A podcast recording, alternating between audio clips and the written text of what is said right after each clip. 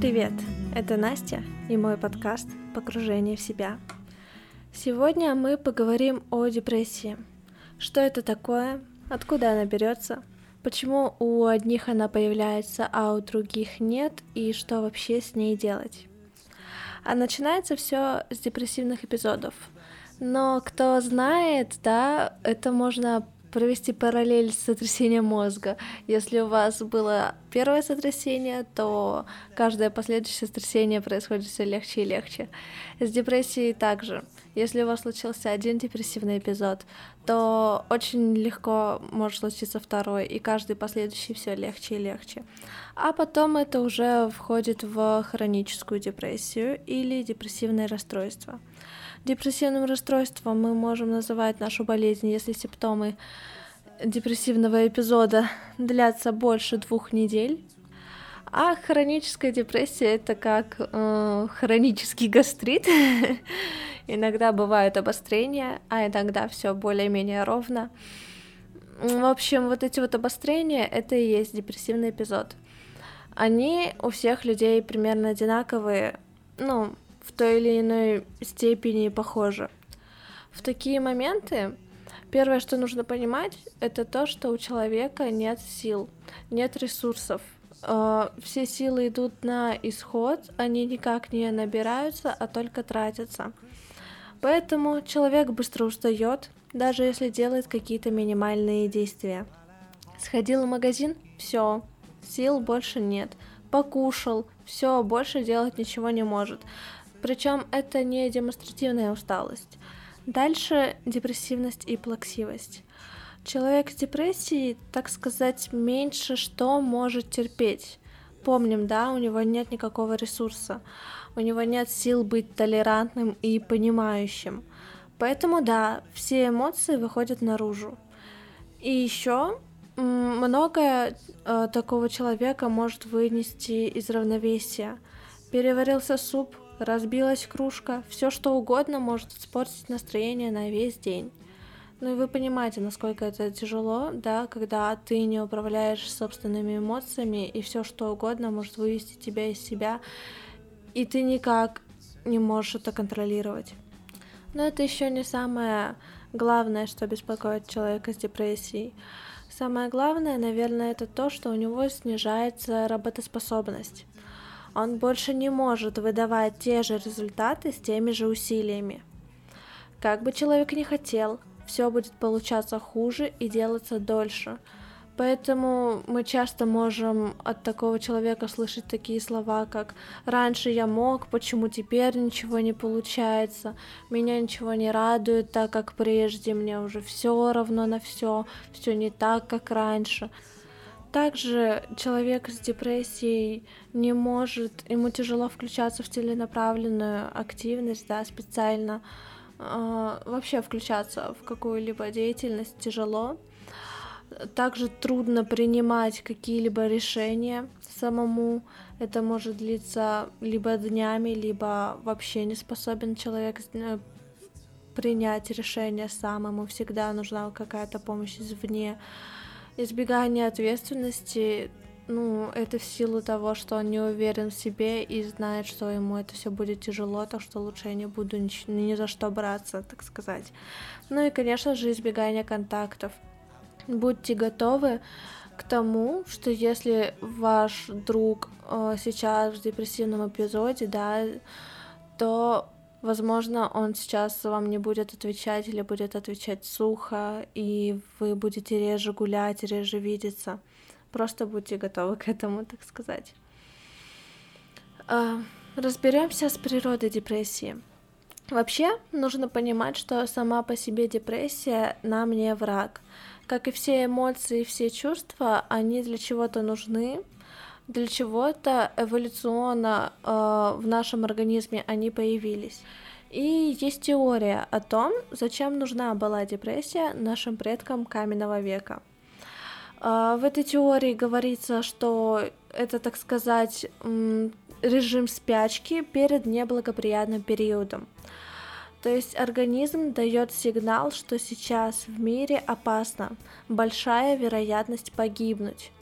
Либидо понижается, потому что это неблагоприятный период для появления детей, их вынашивания и скармливания. Сейчас лучше включить, так сказать, энергосберегательный режим, чтобы пережить это плохое время. Поменьше есть, побольше спать, поменьше контактировать с людьми и вообще лучше ничего не делать. Только так мы выживем. А сейчас это проявляется таким образом.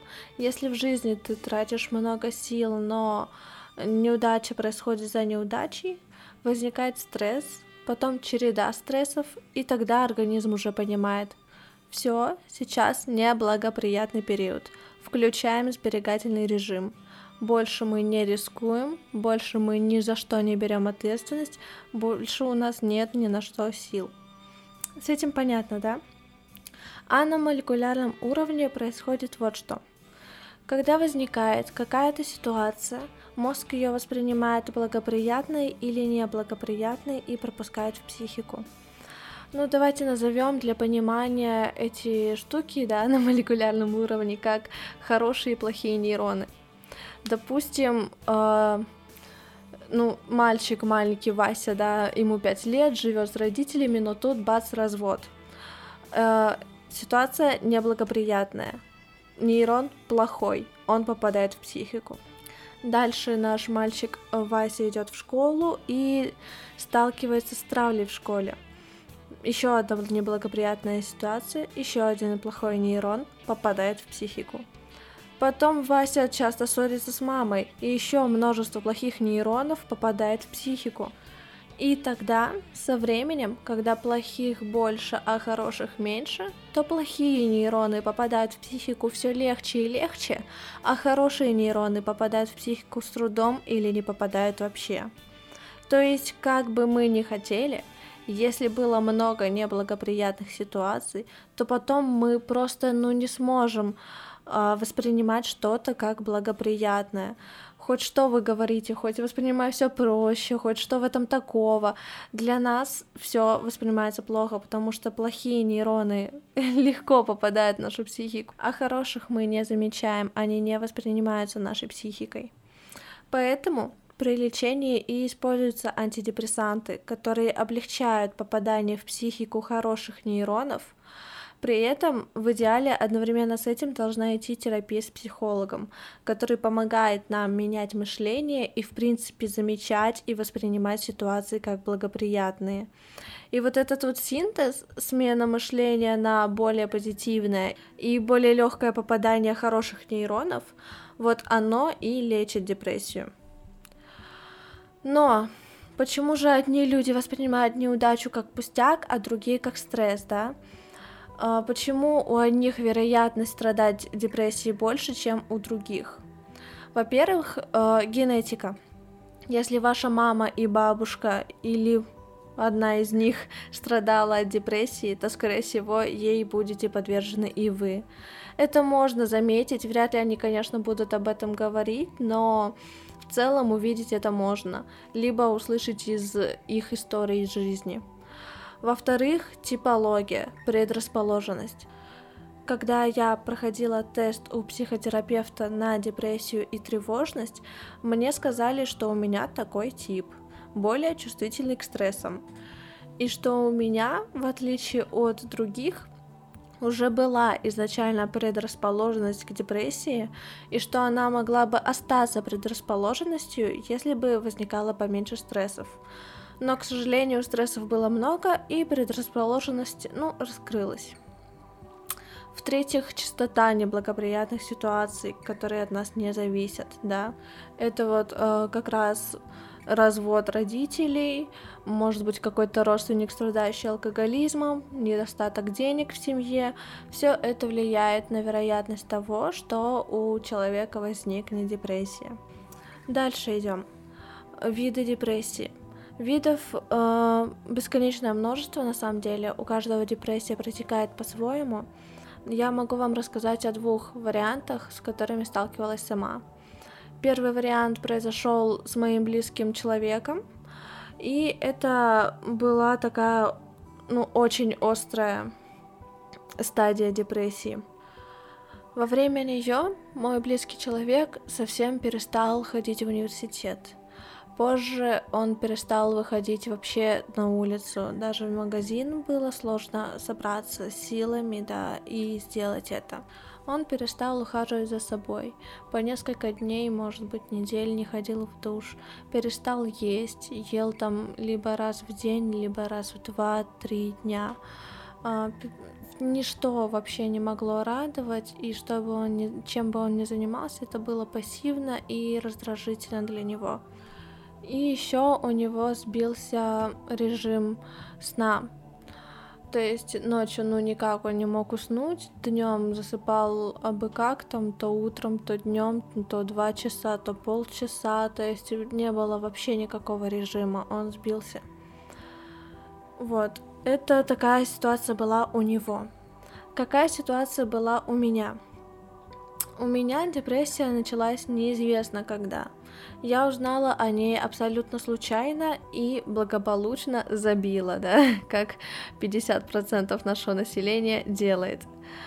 А, я узнала об этом из тестов, которые нам давали в университете, просто для исследования, так сказать, испытуемого, просто испытуемыми были мы сами.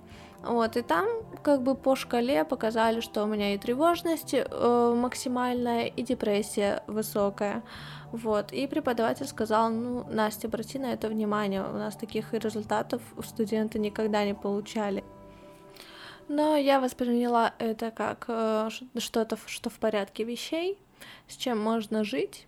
Поэтому я питалась нормально, в душ ходила регулярно, общалась с людьми, делала нужную работу, ходила в университет. Но сейчас, пройдя лечение, я понимаю, что все, что я делала тогда, давалось мне в десятки, а то и в сотни раз труднее.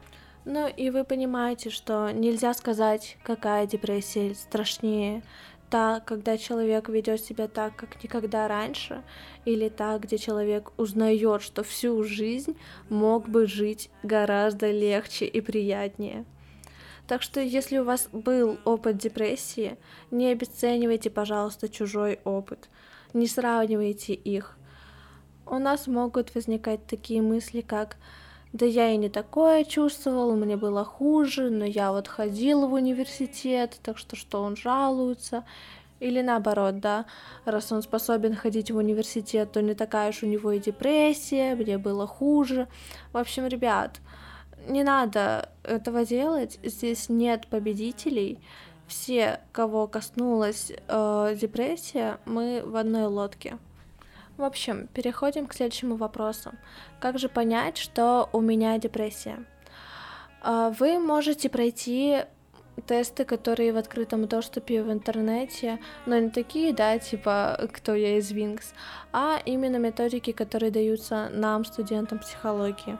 Это методика диагностики тревожности Спилберга Ханина и шкала депрессивности Зунга – если там вам покажут какие-то большие результаты, то потом вам стоит сходить к психотерапевту, чтобы вот убрать эту острую необходимость в облегчении состояния.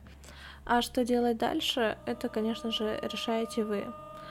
К сожалению, у нас не принято просить помощи и признавать слабости.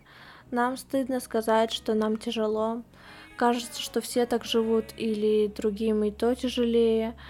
А, это вот один из вариантов, что нам может помешать в лечении депрессии, да. Второй вариант это состояние жертвы, что э, мне ничего уже не поможет, я уже ничего не могу, мне все страшно, страшно пойти к врачу, страшно поискать в интернете что-то, вытащите меня из этой ямы, спасите меня это тоже то, что может помешать, потому что близкие э, не поменяют вам мышление, не облегчат запуск хороших нейронов, да. Человек возвращается из пути депрессии сам, и пробовать нужно все. Я знаю, вы можете думать, что ничего не можете, что вы ничего не хотите или у вас совсем нет сил, но на самом деле вы всегда можете сделать хоть что-то хоть что-то маленькое. если встанете в позицию друга для самого себя. Это, конечно, такие банальные вещи, как окружить себя любимыми вещами, делать любимые дела, минимизировать э, то, что мы не любим, да, насколько это возможно, встречаться с теми, кто приятен, даже если тяжело гулять, лучше это делать разговаривать побольше о своих чувствах с другими людьми, с мамой, с близкими друзьями. Можете не разговаривать, можете писать, да, если вам тяжело, но лучше, чтобы это не хранилось внутри вас. Когда это куда-то выливается, то становится лучше, это точно. Дальше, как вы можете действительно себе помочь, как бы, ну, посерьезнее, так сказать. Это бесплатный психолог у вас в университете. Во всех университетах есть психолог, к которому можно записаться. И психотерапевт в поликлинике, тоже, конечно же, бесплатный. По его направлению также можно попасть к психологу на 10 бесплатных консультаций, э, который работает тоже в поликлинике. Также вы можете сами больше узнавать про свое состояние и про то, что можно с этим сделать те же самые подкасты, да, которые попрофессиональнее меня будут, YouTube, книги, приложения. Если у вас панические атаки, то антипаника, по-моему, есть приложение такое, которое может помочь. Также дыхательные упражнения и медитация. К этому нужно отнестись немножко посерьезнее, потому что это то, что действительно помогает, это то, что признано психологами, это то, что помогает нам избавиться от негативных э, мыслей. То, что могу подсказать я. Из подкастов это «Бережно к себе» или «Психология на дожде», телеграм-канал «Обними себя крепче», э, книгу э, я могу посоветовать Роберта Лихи «Победи депрессию». Это замечательная книга, она вам действительно поможет. А, Евгении Стрелецкой и Вероники Степановой. Также в Инстаграме есть множество психологов, которые в своих блогах дают практики и полезные э, посты, которые могут вам помочь.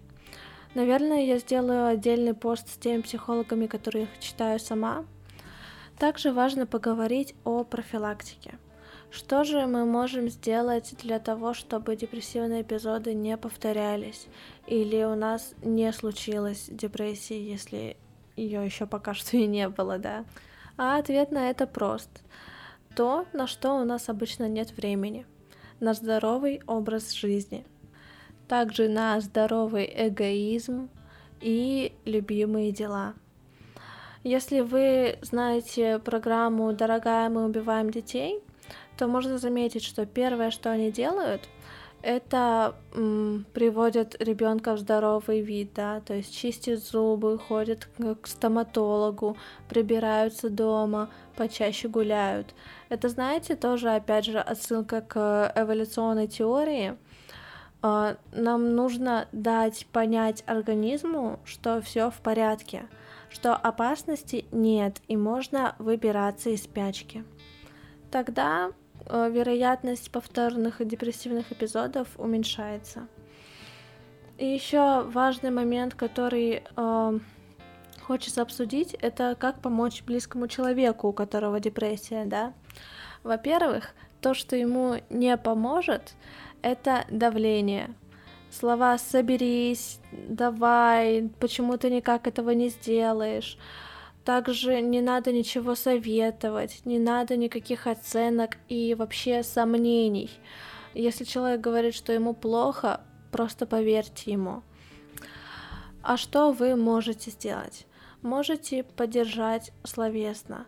Я знаю или вижу, что тебе тяжело, или мне трудно тебя понять, но я хочу помочь тебе.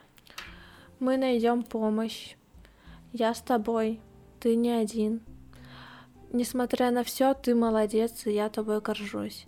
На самом деле очень важно помнить, что человек в депрессии, он очень много делает. Это может быть незаметно, но он действительно старается во многом. И человеку близкому стоит это замечать и поддерживать. Не знаю, если вдруг он помыл посуду, да, хотя не мог этого делать недели две, обязательно скажите, какой он молодец. Дальше. А, вопросы. Как ты сегодня? А сегодня? А сейчас как ты себя чувствуешь, да? То есть вот этот вопрос «как ты?», а, он может помочь человеку раскрыться и чтобы человек не держал все чувства и эмоции в себе. Поэтому почаще разговаривайте с ним, конечно. Также, если вы переписываетесь, да, и человек может быть не сильно разговорчивым, вы можете просто скидывать ему вдохновляющие какие-нибудь стихи, просто вдохновляющие сообщения о том, что э, вы верите в него не знаю, советовать книги, фильмы или сериалы, которые могут отвлечь или помочь. Если у человека может не быть ресурсов разбираться в этой теме, да, то у вас ресурсы есть. Но еще очень важный момент, и нужно об этом знать, что быть близким человеком э, того, кто сейчас в депрессии, Иногда это просто невыносимо. Иногда это будет казаться слишком затяжно, и мы просто будем хотеть, чтобы все это поскорее закончилось, чтобы вот мой любимый друг, да, наконец был работоспособен, чтобы моя любимая сестра наконец-то могла что-то делать по дому, потому что нам же самим тоже трудно, и нам самим тоже нужен друг, который нас поддержит. Поэтому очень важно найти собственные источники поддержки и опоры. И, к сожалению, психика — это штука неповоротливая, и депрессия быстро не пройдет. История это может быть не одного месяца, даже не полугода. И все, что мы можем, это только из раза в раз повторять, что стоит сходить к психологу, да, тебе нужна помощь, можем говорить о своих страхах за человека и предлагать альтернативные варианты, такие как книги или какие-то открытые психологические практики. Вот. И еще к чему нужно быть готовым, так это к так называемым откатам. В депрессии бывает так, что вроде вот, я чувствую себя все лучше и лучше, скоро совсем все пройдет и все будет хорошо, но откат и снова в эту яму, и снова все как будто бы с нуля. Депрессия это болезнь, и, к сожалению, болезнь с рецидивами. И здесь может помочь э, знание себя, знание болезни и знание того, что конкретно тебе помогает в этой ситуации. Ну и, конечно, профилактика. Что ж, я надеюсь, что вы совсем справитесь. На этом у меня все. Спасибо большое, что были со мной. И если есть что сказать или спросить, пишите в Инстаграме. Пройдем через это вместе.